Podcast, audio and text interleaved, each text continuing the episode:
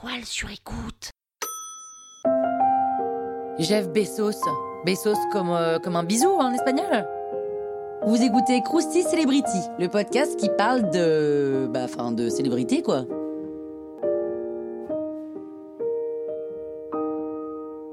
Jeff Bezos est né en 1964 au Nouveau-Mexique. Son père adoptif, Miguel Bezos, c'est un immigré cubain et sa mère est prof dans un lycée. Il sort diplômé en génie informatique de Princeton à seulement 22 ans. Alors comme beaucoup de génies visionnaires, hein, comme Bill Gates ou Steve Jobs, il quitte un bon poste pour créer sa propre entreprise, qu'il va appeler Amazon. Et à ce moment-là, il n'a que 30 ans. Et il part avec une aide quand même non négligeable de ses parents de 300 000 dollars. L'histoire dit qu'il démarre dans son garage, comme Steve Jobs et Bill Gates, enfin comme les grands entrepreneurs dans les films, et avec un Amazon qui ne fournit à la base que des livres. On lui reproche de tuer le monde de la librairie en 1997, hein, et puis ça n'empêche pas la société d'entrer en bourse. Et là, c'est le moment de l'expansion. Amazon ne s'arrête pas aux livres, hein. la boîte se met à vendre de tout, mais vraiment de tout, du gant de toilette à une redingote en passant par une ampoule.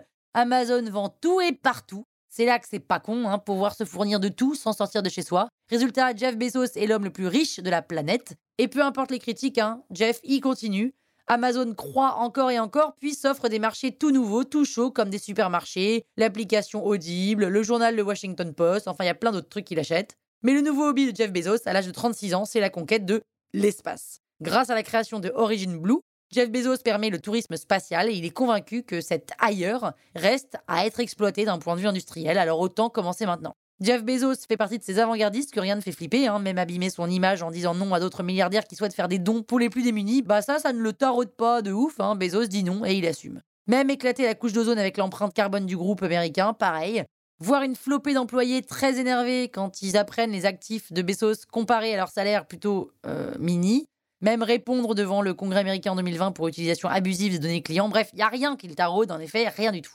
Et en fait, euh, rien, rien ne fait reculer euh, Jeff Bezos. Ah si, il y a un truc, sa femme, enfin, son ancienne femme. Son patrimoine est estimé à 112 milliards de dollars et il va devoir pourtant faire de son ex-femme la dame la plus riche du monde ou presque. Son divorce avec Mackenzie va lui coûter un bras, un immense bras, deux bras, même voire trois, voire quatre, bref. Autant de bras que nous n'avons pas, mais le Covid et le confinement ont rendu Amazon encore plus important. Les finances sont donc euh, au top du top hein, pour Amazon. C'est devenu le plus grand détaillant au monde. Exit Walmart.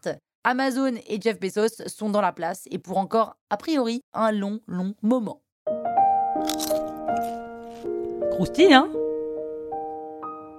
La toile sur écoute.